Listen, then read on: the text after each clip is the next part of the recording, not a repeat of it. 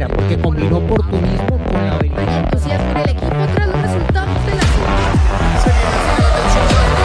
Fórmula Latina.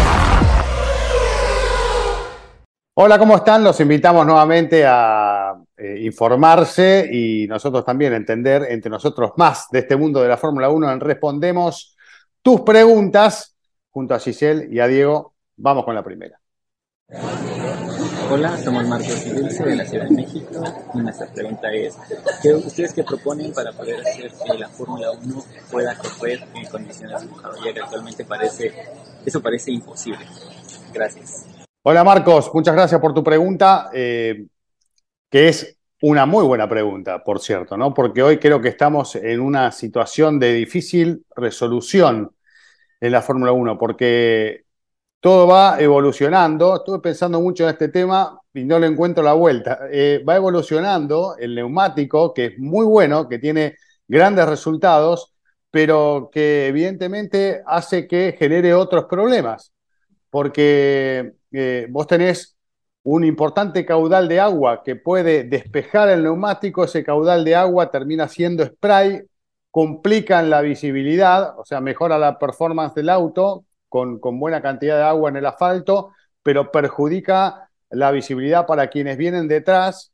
eh, y esto hace un tema este, que es muy difícil de resolver, ¿no? En otra época teníamos tal vez neumáticos que no despejaban tanta cantidad de agua, que tenían otro tipo de riesgos, pero bueno, los pilotos de atrás, si bien en lluvia nunca tuvieron buena eh, visibilidad, bueno, este, digamos, no era tan complejo como lo es hoy, claramente. Entonces, es como dijo Sainz en algún momento del fin de semana, como un círculo vicioso, ¿no? En el que se está entrando, que no saben para, para dónde salir. También lo aerodinámico influye en que este sea un verdadero problema eh, que no es sencillo de resolver. Pero sí, eh, yo y he leído otros comentarios, ustedes tendrán los suyos, chicos, acerca de que nosotros hace un tiempo, creo que a todos nos pasó, nos sentábamos a ver un gran premio, sabíamos que estaba lloviendo y decíamos, qué lindo se está poniendo esto con la lluvia. Y hoy es al revés, ves lluvia y decís, bueno, me quedé sin gran premio, porque sabés que, que,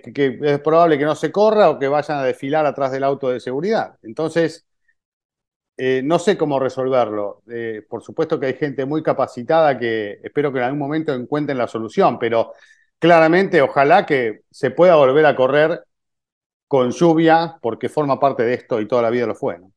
Sí, creo que tenemos otra pregunta que tiene que ver con esto, pero antes de pasar a esa, te diría que sí que los circuitos podrían hacer un mejor trabajo en ese sentido, pero obviamente esto tiene que venir directamente de la Fórmula 1 y de la FIA. Tiene que venir esa directriz de decir, mira, los requisitos mínimos incluyen ahora esto porque si hay la eventualidad de lluvia, claro, hay escenarios como Abu Dhabi, eh, Bahrein, que tú sabes que no va a llover, entonces no tienen ese problema.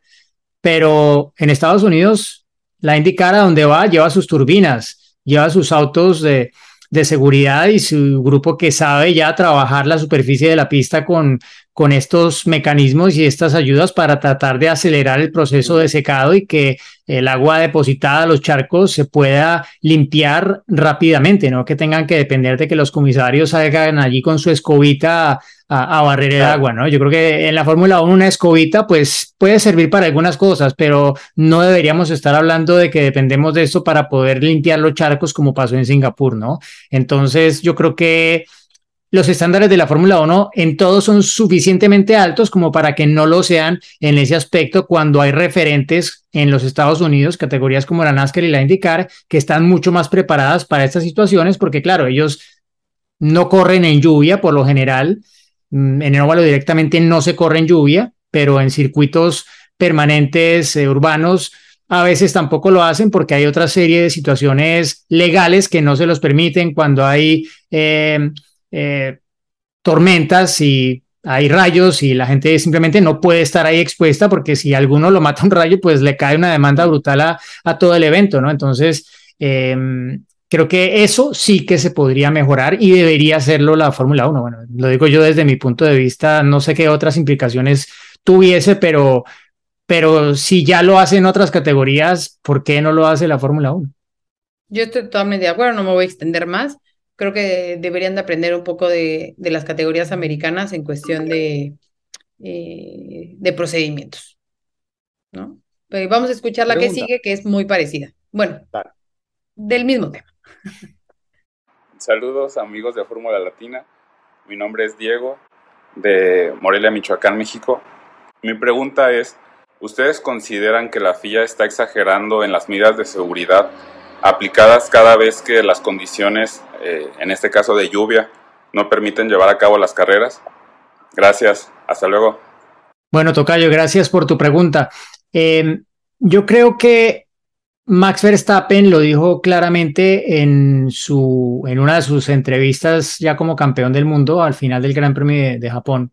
Dijo, yo no quiero echarle el agua sucia a nadie, pero yo me ofrezco para hacer las pruebas que sean necesarias para mejorar las llantas de lluvia, porque en este momento no, no cumplen la función que deberían cumplir. Dicho por Max Verstappen, yo no me estoy inventando nada y pues ellos son los que las conocen y saben si realmente eh, cumplen la función para la que están hechas, ¿no? Y creo que está muy probado que el neumático menos usado siempre es el de lluvia porque solo lo colocan cuando por reglamento hay que colocarlo y Claro. cuando ya es una situación de lluvia extremadamente fuerte en la que difícilmente luego se va a correr, pero ya vieron, o sea, a la primera oportunidad en Japón cambiaron al neumático intermedio y los primeros en hacerlo sacaron rédito porque acabaron dentro de los puntos, ¿no? Sebastián Vettel y Nicolás Latifi, que quedaron sexto y noveno. Entonces, eso tiene que cambiar. O sea, Pirelli hace un excelente trabajo en la Fórmula 1, pero hay aspectos que podrían ser mejores y este claramente es uno de ellos. Sí. Eh, digamos, no se da el marco en el que con el neumático de lluvia extrema uno funciona mejor que con el intermedio, ¿no? Porque cuando está eh, para la lluvia extrema no se puede correr. Exacto. Eh, no, claro. Entonces, bueno, evidentemente hay que encontrar una solución en este sentido. Y estaría bueno involucrarlo más directamente a alguien como, como Verstappen, como podría ser algún otro, incluso alguien experimentado que hoy tal vez no esté en la Fórmula 1, pero que tenga la, la experiencia de, de otros momentos, como para que pueda sumar también su aporte. Es que de hecho, conocimiento de lo que hacía el auto, de, de- de qué es lo que hace Sí. falta, ¿no? de hecho, Verstappen cuando habló de esto, él habló de neumáticos de lluvia del pasado, porque claro, él con su padre seguro que lo ha hablado y, y sabe exactamente eh, lo que tienen hoy y lo que tenían hace algunos años, cuando incluso pues había la guerra de fabricantes de Fórmula 1 y eso sí que obviamente generaba Mm. esa competencia que los obligaba a hacer un neumático que funcionara en ese tipo de condiciones, ¿no? Entonces, estamos obviamente en una situación diferente, es un proveedor único, pero igual, hay veces en las que ya es que no se puede físicamente, hay veces que ya la naturaleza sobrepasa los No, deseos. no, de hay momentos en los que no. Claro, en los Entonces, momentos que en todas las épocas no se ha podido correr, ¿no? Exacto. Y volvemos a lo mismo, ¿no? El tema de la seguridad ahorita es como mucho más delicado que a lo mejor antes, total. ¿no? A- a antes no, a ver, siempre ha sido importante, pero ahora sí están como siendo mucho Sí. más precavidos en ese tema. Bueno, a veces, depende de lo que pasa en Mm. Japón, a veces, eh, pero sí el tema de la seguridad es mucho más importante. Entonces, si la lluvia es demasiada o de plano la visibilidad eh, no permite a los pilotos disputar la carrera, pues no lo van a hacer.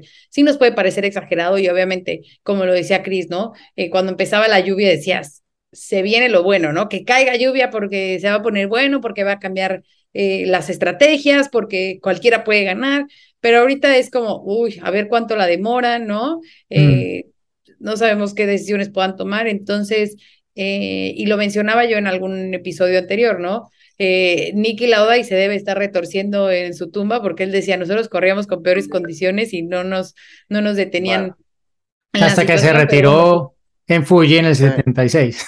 Claro, Sí, pero- pero es lo que decís vos, Gis, porque yendo al tiempo atrás, si vos, vos lo posicionás a Pierre Gasly 30 años atrás, iba a decirles, estuve a dos metros de matarme, se le van a reír todos en la cara, porque eso les Claro. pasaba en todas las vueltas, ¿no? Claro, claro, porque también además las muertes eran mucho más comunes, es fuerte eso, pero era como, Sí. pues por eso siempre es como el automovilismo es un riesgo, porque era muy común que hubiera muertes en el Mm. automovilismo y ahorita es claro, pues obviamente lo que se quiere, lo que se quiere evitar, ¿no? O sea, imagínense, pasaron desde el 94 de lo de Ayrton hasta lo de Jules en el 2014. Sí. Que, eh, que sucedió. Murió en el 15, pero fue en el 14 el accidente, sí. Bueno, exactamente, 2014 después, pero prácticamente desde el accidente sí. ya era pérdida, ¿no? Entonces, eh, pues es lo que se quiere evitar y que, bueno, se ha evitado bastante, pero es por ese motivo, ¿no? Entonces, creo que más? yo creo que cuando se debe, cuando es cuestión de seguridad, es mejor exagerar, yo creo, ¿no? Sí. sí. Hay que aprender. más? Vamos. Exacto. A ver, hay otra más. Amigos de Fórmula Latina, los saluda Carlos Enrique Arevalo desde Lima, Perú. Me quedaron claras las razones por las cuales asignaron los puntos completos en el Gran Premio de Japón.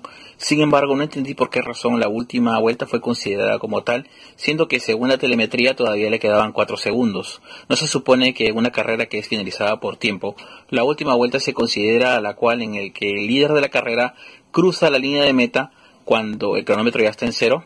¿No podría en una vuelta pasar cosas que impidieran que Verstappen se corone en Japón? Muchas gracias. Carlos, gracias por tu pregunta. Pues mira, el pasado Gran Premio de Singapur se acabó por tiempo, por dos horas, eh, y se acabó el tiempo y una vuelta más se completó después de que el piloto que iba en punta, Checo Pérez, cruzó la meta con el cronómetro en ceros. Tuvo que dar una vuelta más. En Japón no pasó eso, pero ¿qué pasa? Allí la carrera no se disputó a las dos horas, sino al límite de tres horas. Y el reglamento específicamente se refiere a eso de una vuelta más después de que se agota el tiempo y cruza la meta el líder. Eso se refiere solamente a cuando hay el límite de las dos horas. No dice lo mismo de el caso que tuvimos en esta ocasión, la franja de tres horas para disputar la carrera desde que se inició, sumando el tiempo de suspensión. Entonces, eh, creo que eso responde tu pregunta. Yo también, y creo que todos esperaban una vuelta más. Los propios equipos no sabían si sí o no. Leclerc, a Leclerc le dijeron, eh, es la última vuelta cuando ya era efectivamente la última vuelta. Eh, y no, había, no lo había empezado. Entonces, había mucha confusión. Varios pilotos siguieron a, apretando el ritmo como si fueran en carrera después de cruzar la bandera cuadros, aparte porque si ustedes ven en detalle, las cámaras de pronto nos engañaban un poco, pero el alumbrado público del circuito ya estaba encendido. A ese nivel estaba la oscuridad, más allá de que en imagen en las pantallas se viera como que todavía había suficiente luz para seguir corriendo. Y volvemos a lo mismo un poco, ¿no? De la inconsistencia. Una sí, una no, o no es muy claro. Pero es que dice... entiendo tu punto de que era diferentes situaciones, pero no es muy claro. No lo dice. para los equipos. Imagínate que ni los equipos lo tienen claro, Diego. O sea, ¿qué esperas tú como espectador si el equipo no lo tiene claro? Sí, de acuerdo. Es, es difícil, ¿no? Eh, alguien que está metido en estos temas eh, me dijo, es muy complejo. Es muy complejo y, el reglamento desafortunadamente es cada vez más complejo en muchos aspectos. Háganlo más sencillo, por favor. Es el mensaje de Fórmula Latina. Y además nos vamos con otro consejo. En este respondemos tus preguntas a leer el reglamento, todos, ¿eh? a partir de este momento. Las 200, no, a leer páginas. Y nos reencontramos la próxima semana. ¿eh? Ahí cuide el reglamento, ojo. Chao, chao. de la carrera, porque combinó oportunismo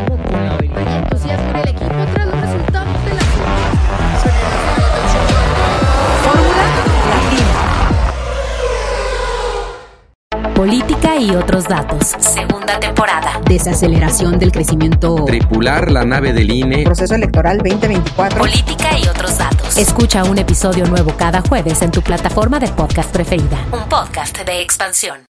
Lucky Land Casino asking people what's the weirdest place you've gotten lucky. Lucky? In line at the deli, I guess. Aha, in my dentist's office.